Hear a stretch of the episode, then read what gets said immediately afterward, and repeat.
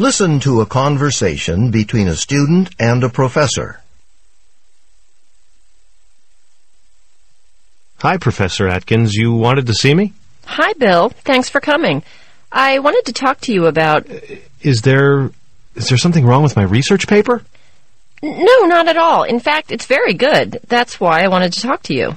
Oh, thanks. I think you know the department is looking to hire a new professor. Are you familiar with our hiring process? No, but what's that got to do with me? Well, Bill, we have several qualified applicants we're serious about. And as part of the interview process, we have them meet with a committee of professors and students in our department. They also have to give a talk. You mean like a lecture? Yes, like a sample lecture on one of their academic interests. Oh, so you can see their teaching style. Exactly. Uh huh. Makes sense. So, I'd like to know if you'd be willing to join as a student representative on the interview committee.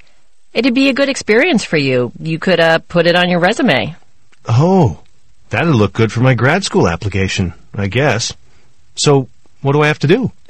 The department secretary will give you a schedule of the applicants' visits.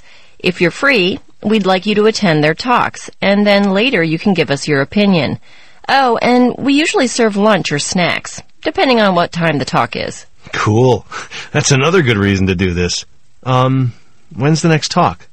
We actually haven't had any yet. The first one is next Friday at 10 a.m., then lunch and informal discussion with the applicant right after. Oh, well, I'm free on Fridays. If all the talks are on Fridays, I'll be able to make it to all of them. That's great. Now, you should know that this job candidate is interested in the life cycles in the forest. That's that's what my research is about. Yes, I know. That's why I feel it necessary to point out that even though this applicant's research interests are similar to yours, we want you to tell us what you think about the teaching of all these applicants. Your perspective as a student, how the applicant teaches in the classroom. That's what's important to us. I understand. So, how many applicants are there? Let's see. We have four, all very good candidates that we'll be looking at over the next few weeks. It's going to be a tough decision, but it'll be a good experience for you, especially if you're going to grad school. Thank you. It'll be cool to do this. I'll get a copy of the schedule from the secretary on my way out. You're welcome. See you in class this afternoon.